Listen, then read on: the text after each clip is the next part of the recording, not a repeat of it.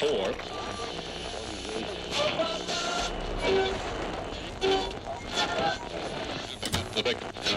That's enough.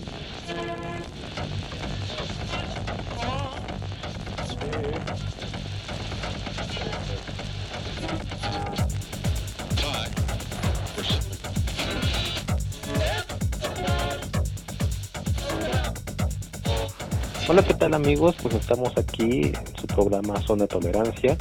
Me encuentro de este lado, Israel Rocha saludándoles y de aquel lado me acompaña como siempre Eric de la Vega. ¿Qué tal Israel? ¿Cómo estás? Eh, estamos sufriendo problemas técnicos con el asunto de Anchor, no sé qué pasa, que el audio no se deja, entonces por eso nos escuchan así, como si fuéramos corresponsales de noticiero de Televisa Radio.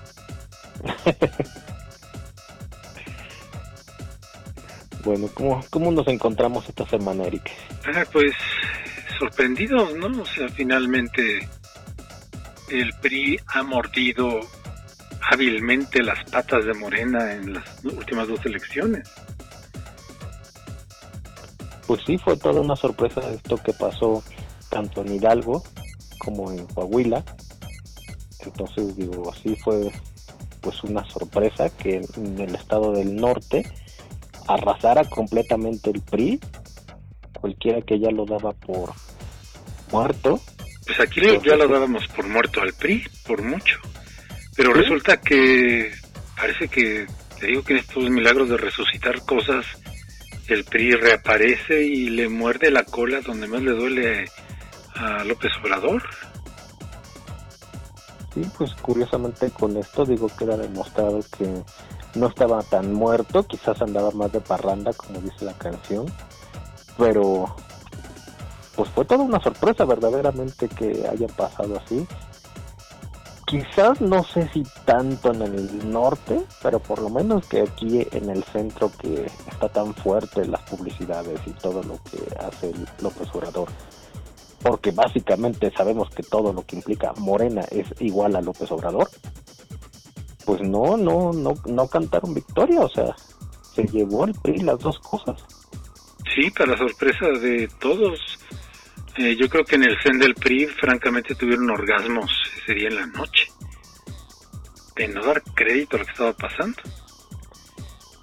Y con esto, pues bueno, comprobábamos los dichos de varios de miembros de la oposición de que pues no, no la tiene todo tan seguro Morena para el próximo año. Pues es un gran consuelo, ¿no? O sea, que finalmente en una intermedia tan chiquita haya sido un, una pérdida tan grande para Morena. O sea, finalmente eso nos deja por lo menos un dejo de esperanza a los que creemos que el totalitarismo de López Obrador pues no debe de cumplirse en las urnas y mucho menos en los juzgados que están a modo de él, ¿no? Sí, pues esto trae, como dices, una luz en el camino. Veremos si La pinche luz que es del PRI, pero bueno, finalmente lucecita, ¿no? Sí, digo, como lo habíamos hablado ya más en privado, o sea, el PRI finalmente no sabe cómo comportarse como oposición. Estuvo tantos años en el poder que la verdad es que no se hallan como oposición, no, no encuentran un camino para de verdad convertirse en algo.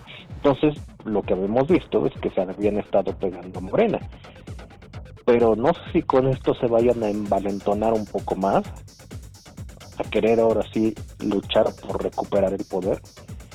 Creo que es una vista que pone una luz, pero no estamos viendo el final del túnel. Hay mucho tiempo de aquí a las elecciones del próximo año donde sí se van a pelear cosas muy importantes como las gubernaturas, como alcaldías muy importantes en todo el país. Sí, todo el Bajío. Veremos todo eso. El Bajío, el norte, etcétera, de, estados francamente importantes. Digo, sin despreciar el descalabro que acaban de tener, que me parece francamente maravilloso. Pues yo no sé si es maravilloso, pero sí puedo decir que a mí en lo personal no me alegra por el PRI. No, pero, pues no había de otro, Israel. Ni modo que fuera el pez. No, bendito, bendito que no fue eso. No, más bien maldito, ¿no? Porque ya sabes que son evangélicos. Sí, pero no, ni siquiera tanto por lo que sea una religión. finalmente se supone que en un gobierno de izquierda lo que más debería de tratar de abonar es al Estado laico. Pero vemos que este gobierno confunde yo creo que la derecha con la izquierda y la izquierda con la derecha siempre. Lo que pasa es que son patidiestros, ya sabes. Pero con esto, pues bueno, trae a la luz de que, pues puede que de verdad surjan en este tiempo voces que de verdad en su momento posicionen a, pues un contrapeso para el poder. Ojalá. Puede que haya. Ojalá y sí, porque a como están las cosas, pues es sumamente pesado lo que está sucediendo. Y bueno lo que está sucediendo hoy mismo en el Congreso este pues no es pecata minuta donde Morena se quiere apoderar del Fonden a como de lugar van a jalar 200 mil millones de pesos para su bolsita de la nada. Esa es la nota del día de hoy. Y pues para allá van que vuelan ¿eh? Van a dejar al Insabi y al Fonden pues sin lana para variar y bueno, esto lo hemos visto que es sistemático desde lo de los fideicomisos, que todavía se sigue hasta este momento discutiendo. Se están agonizando ya para este momento, Israel, y esto que te digo está sucediendo precisamente en este momento, que es 20 de octubre, cerca de las 5 de la tarde. Morena está haciendo todo lo posible por jalarse 200 mil millones de pesos de el Fondo para Enfermedades Catastróficas. Dónde está el cáncer, dónde están los medicamentos de VIH, dónde están todos los gastos para aquellos que no pueden cubrirlos. Sí, bueno, digo, ya habíamos visto que van tras este dinero, no van a cesar, yo creo, en hasta conseguirlo. Vemos que ha sido una orden directa desde Palacio Nacional, que ellos quieren administrar toda esta parte. Hablando de los contrapesos y de la oposición es precisamente lo que han manejado los gobernadores de la Alianza Federalista, de que pues todo se está centralizando y que no conviene y que ellos no van a permitir, por lo menos en lo que tienen de posibilidades, de que todo esto pase a manos llenas directamente del poder, ¿no? Por pues todo lo que conlleva, por todo lo que conlleva, ¿no? Lo que conlleva es que se lo empiecen a gastar en obras prioritarias como hacer trenecitos.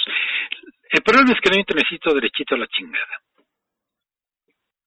Mira, si habláramos tan solamente del problema de, o el beneficio, o el aporte, como cada quien lo quiera ver, de los trenes, creo que es lo menos peor de todo lo que está pasando aquí. Creo que de verdad ese podría ser el único legado que de verdad deje bien hecho este gobierno.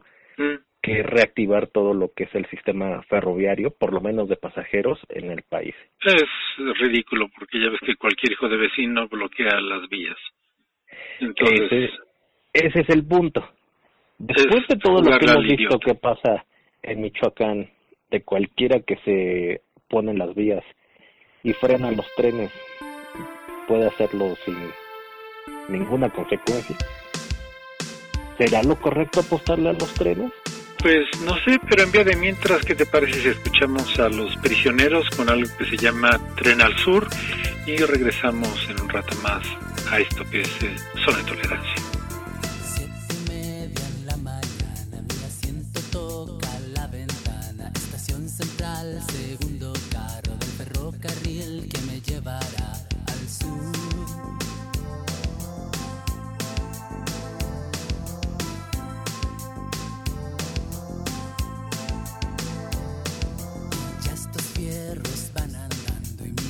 corazón.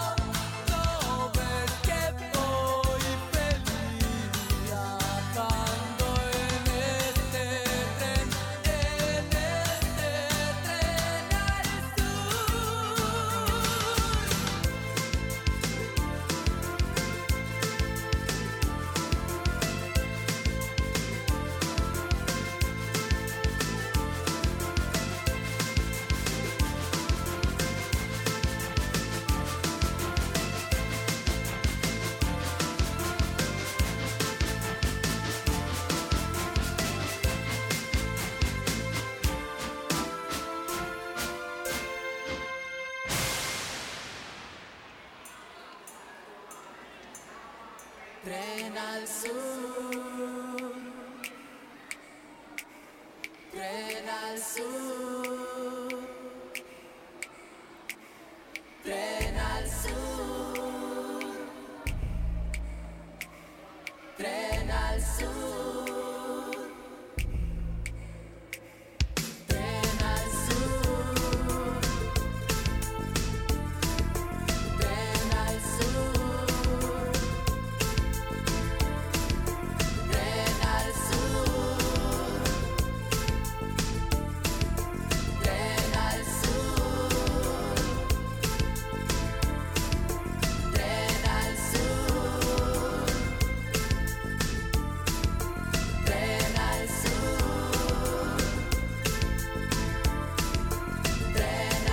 Escuchamos Tren al Sur de los chilenos Los Prisioneros, que esperemos que no sean prisioneros los pasajeros de los trenes cuando López Obrador los termine, si es que algún día lo termina. Pues esperemos, esperemos que de verdad lleguen a fin ahora sí estos proyectos y no terminen como el lentísimo via crucis del tren México-Toluca. Bueno, es que ese tren es Toluco, o sea, nunca va a pasar.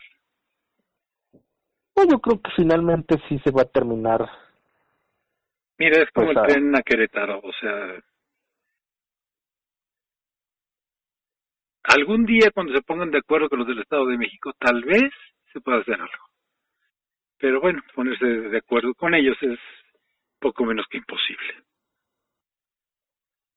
Pues yo creo que aparte, digo, después de todo lo que hemos hablado en este primer segmento de este pequeño cachetadón que le dio el PRI a Morena, y después de ver esta esperanza resurgir de que puede haber oposición todavía, puede quizás alguno de estos gobernadores que forman parte de la alianza o algún otro actor social convertirse en una verdadera oposición a este gobierno que efectivamente todas las luces pretende centralizar todo, quitar cualquier obstáculo en su camino, como ha sido cualquier órgano de contrapeso, inclusive en los otros poderes de la Unión.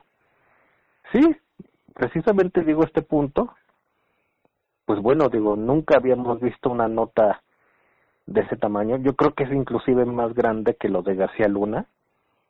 No, por supuesto, lo que ya tomando otro tema, eh, que es el asunto de la traición a Cienfuegos, pues es un asunto gravísimo, ¿no? O sea, por más que digan que aquí nadie sabía nada y que Dios les habla ese es el punto que precisamente te iba a decir. Es absurdo. Desde Palacio Nacional están diciendo que Estados Unidos no les avisó nada. No, claro, pues que esperaba, digo. Lo que pasa es que la oposición que había dentro del ejército todavía hacia los mandos y comandos como la Guardia Nacional y demás, que pudieran estar amparados bajo todavía el que pide Cienfuegos, pues ha quedado decapitado de la nada. Lo traicionaron de un modo impresionante. O sea, si esto fuera un golpe de Estado, este, pues estaríamos ante uno, ¿eh? O sea, acaban de detener al mayor general del país en el sexenio pasado. Eso no es pecata minuta, es un algo que siembra a cualquiera. Pero bueno, en este país, pues ya sabes que este gobierno pues lo minimiza como si fuera este, que pues fue un soldadito ahí de la Guardia Nacional, ¿no? Cosa que estamos hablando de... Estamos hablando de un general de cuatro estrellas, que es Salvador Cienfuegos, que tenía y tiene mucha fuerza dentro del ejército mexicano y que fue traicionado digan lo que digan, esta es una traición de alto mando hacia adentro del gobierno y hacia adentro del ejército. Esto es un parteaguas y es una advertencia para todos aquellos que se opongan a los mandatos de preguntarte en particular, ¿por qué piensas que es una traición literal? Digo, él ya no era ahorita el secretario, el general secretario de la defensa, para empezar, porque todos los mandos altos, digo, el oficial mayor era uno de sus más allegados. Por ejemplo, el oficial mayor que está hoy en la Sedena, Nada más por citar algunos subsecretarios que pues eran los generales de Cienfuegos, etcétera. Acuérdate que en el ejército, igual que en otros movimientos, la lealtad se paga con sangre. Y el ejército es uno de ellos. El ejército es como sacerdocio. Se siguen y se cuidan entre ellos siempre. La única manera que haya pasado... en cuenta que digo, el general Cienfuegos ya era un general en retiro. Sí, pero piensas que de verdad esto fue una traición? Es una traición. O sea, esto es una traición de, del más alto grado que haya habido en este país.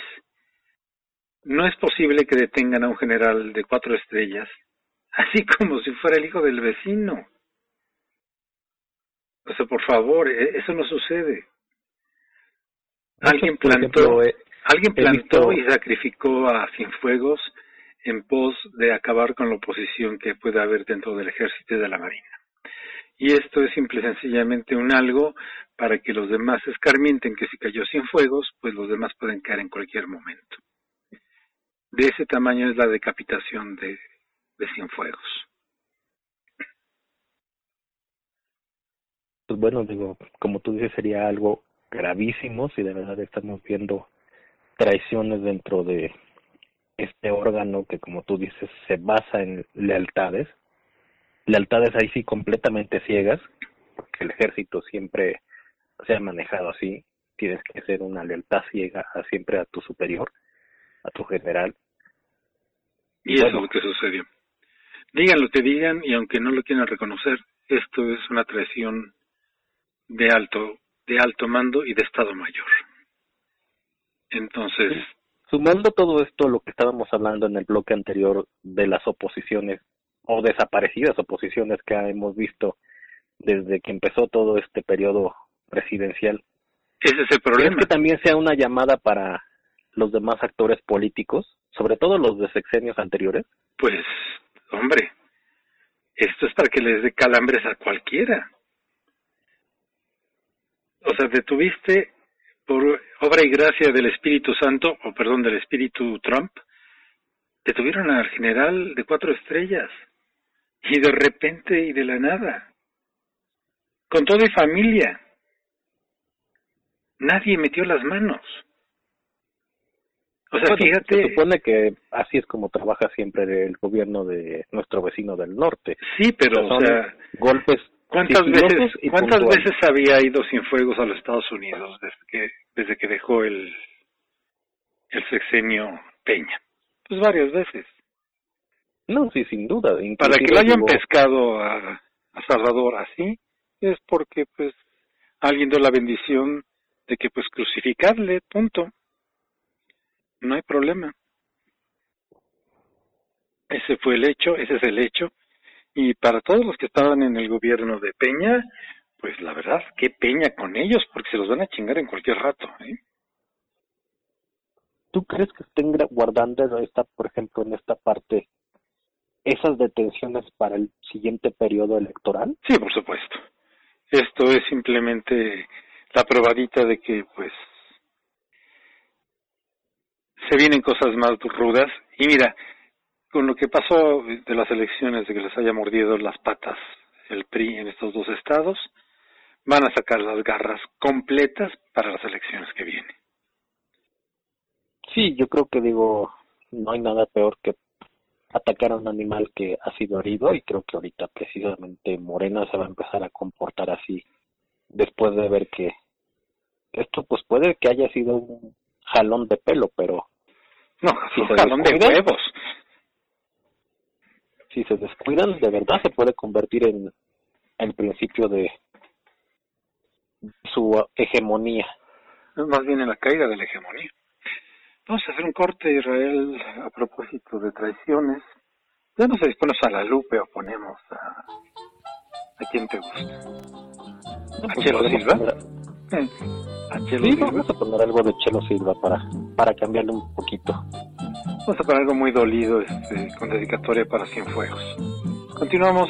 Esto es Zona de Tolerancia. Te felicito. Te felicito. Y aquel punto final solo fue para ti ganando la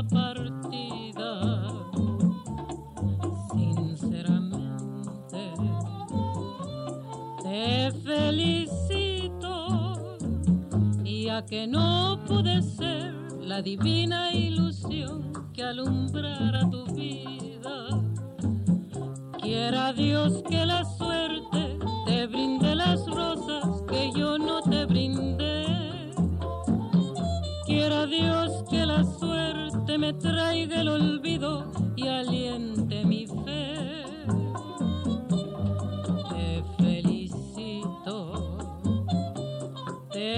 Felicito. Y a pesar del dolor que me ha dado tu amor,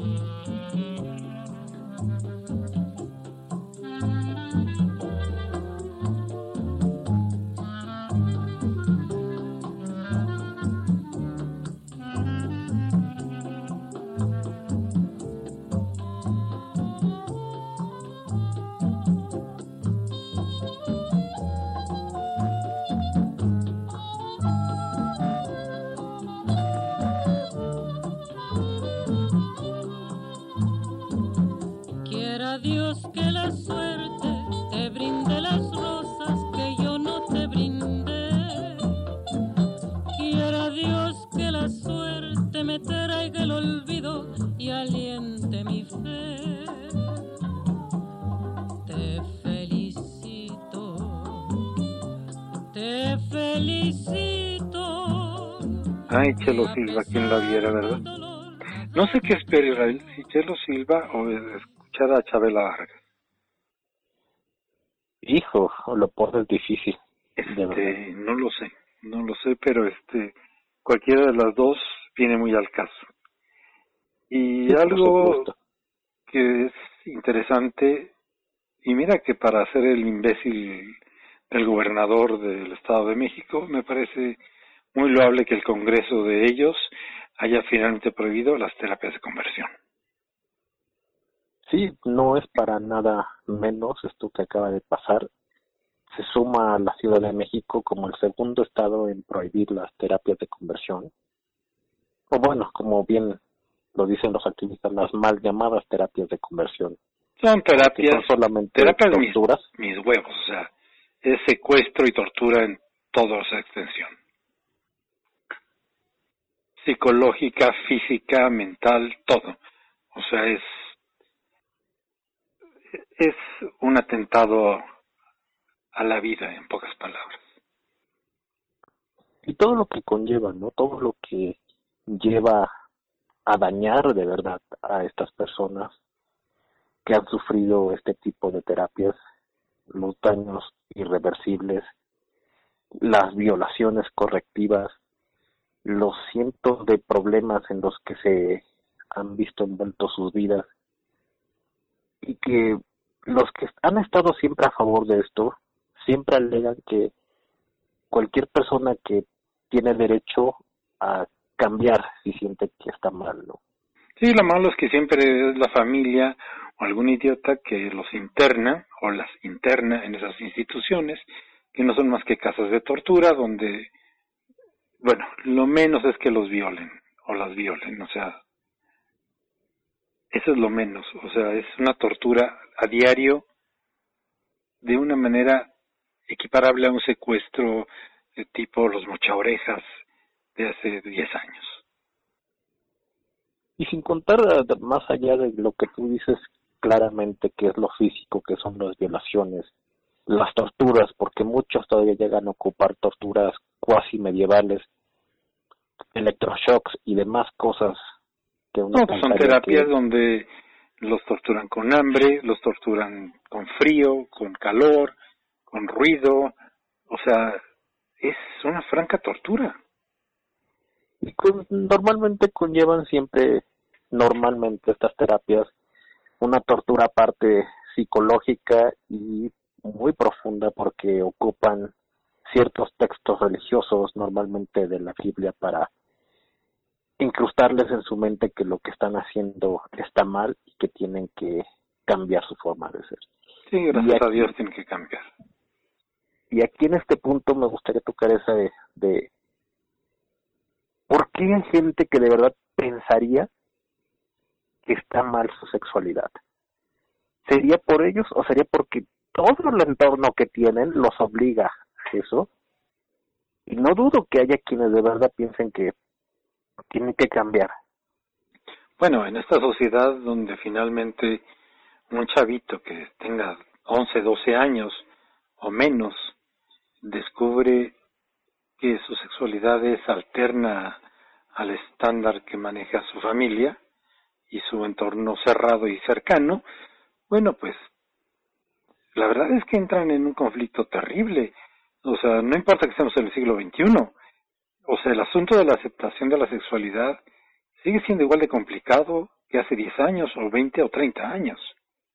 Cuando un niño o una niña se descubre diferente, comillas en diferente, bueno, el proceso de aceptación es terrible, sobre todo si su entorno es hostil a la homosexualidad.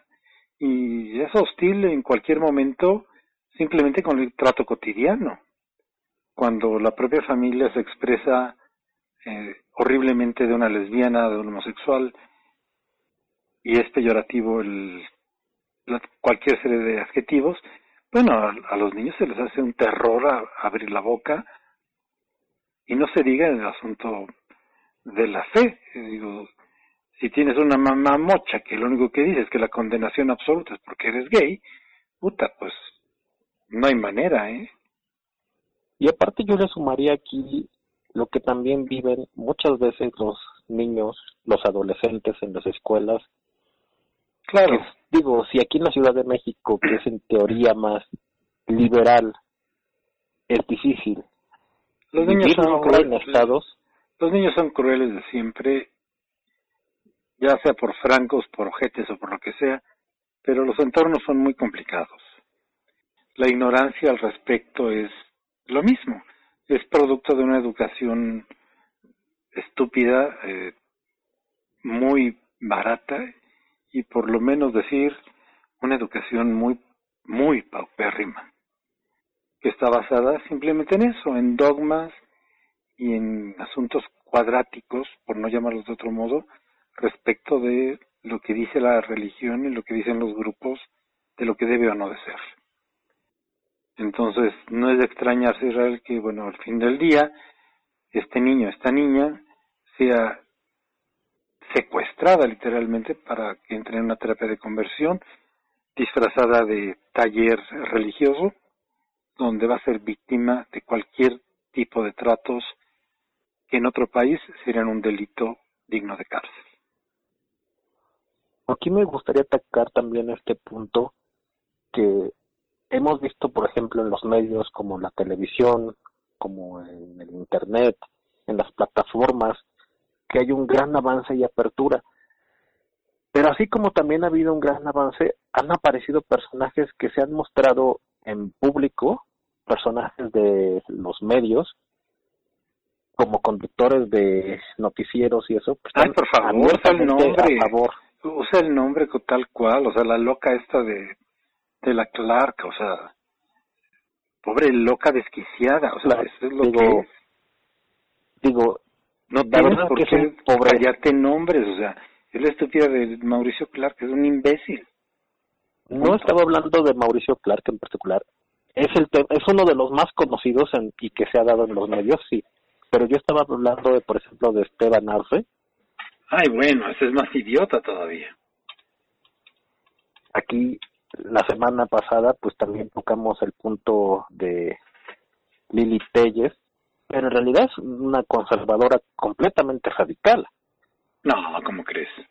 Y ella ha estado en contra de muchos de los avances de la comunidad de la diversidad, así como de muchos colectivos feministas que, por ejemplo, están a favor del aborto.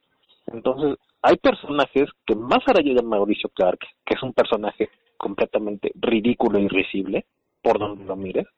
Las otras son ridículas y risibles, pero son senadores.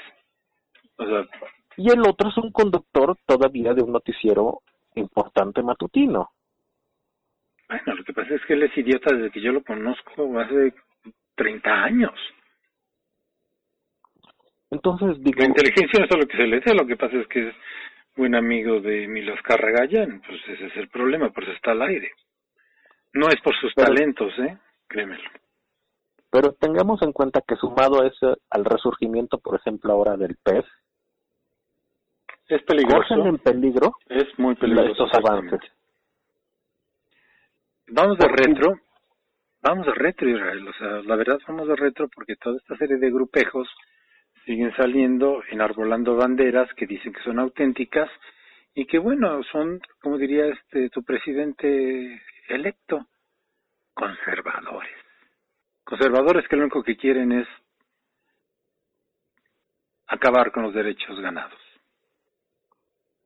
Y ese es el punto a lo que iba, que es preocupante que, por ejemplo, ya en este gobierno de izquierda que tanto, dijo, yo no sé si decir nos decepciona en mucho, sobre todo en este tema de la comunidad, de la diversidad. No existe ¿Por qué no ha pasado en el Congreso? No existe en la agenda Israel. O sea, para este gobierno la comunidad LGTB es punto y aparte, no les interesa.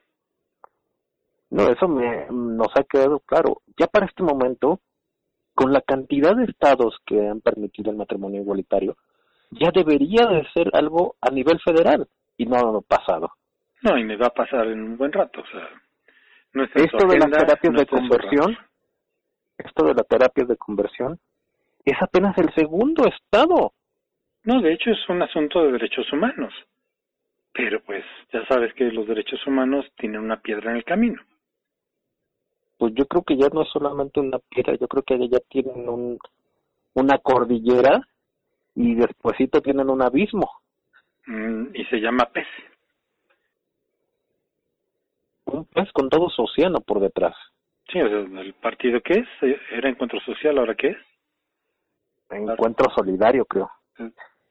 Ay, son igual de idiotas para acaso. Pero bueno, ahora se nos acaba el tiempo. Ha volado el tiempo para variar. Pues sí, nada más aquí recordando estos pequeños temas.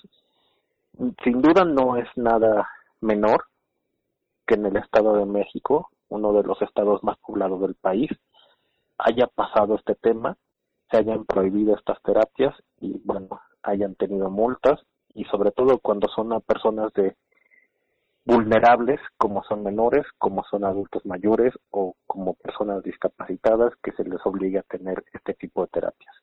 Ahora no es algo menor. No, no es algo menor, sabes que espero que de verdad hagan la normativa para que se aplique la ley, porque es muy fácil decir que pasa, pero ahora resulta que la lleven a la práctica.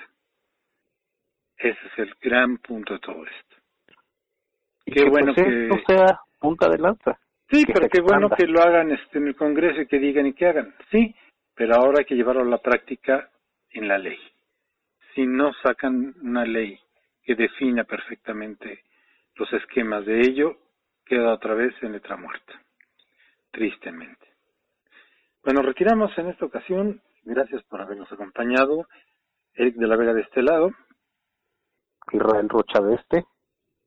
Y pues cuídense mucho. Lo de siempre al gatete de Gatel no le crean absolutamente ni madre. No, y menos cuando el presidente dice que no hay rebrote y Gatel dice que sí hay rebrote. Son otros datos, acuérdate. Sí, siempre hay datos. Perdón, ¿gatos o datos? No, siempre hay... Bueno, es lo mismo, decir gatos creo que es, lo mismo. En fin, cuídense mucho, fue un gusto estar con ustedes. Esto ha sido Zona de Tolerancia. Hasta la próxima. Es difícil aceptar que me tenga que quedar algún día sin usted. Pero así que se tendrá, yo quisiera que jamás, pero mía usted no es.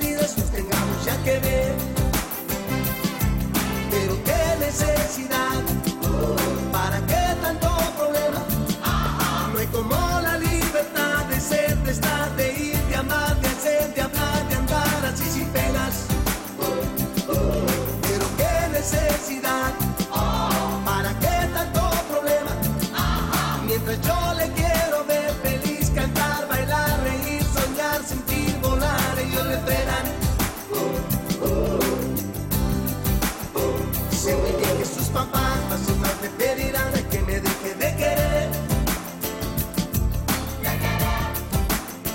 Noche a noche rezarán, día a día le dirán que eso que hace no está bien.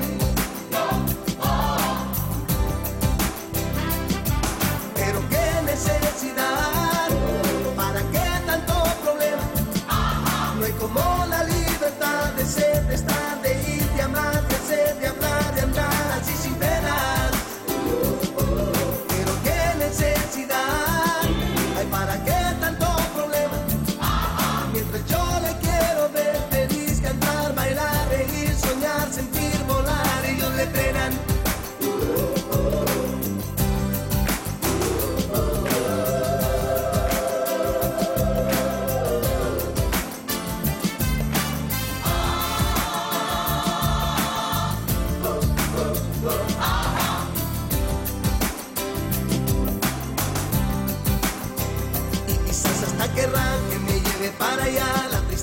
una. Y yo no le hago al verle con la mano y con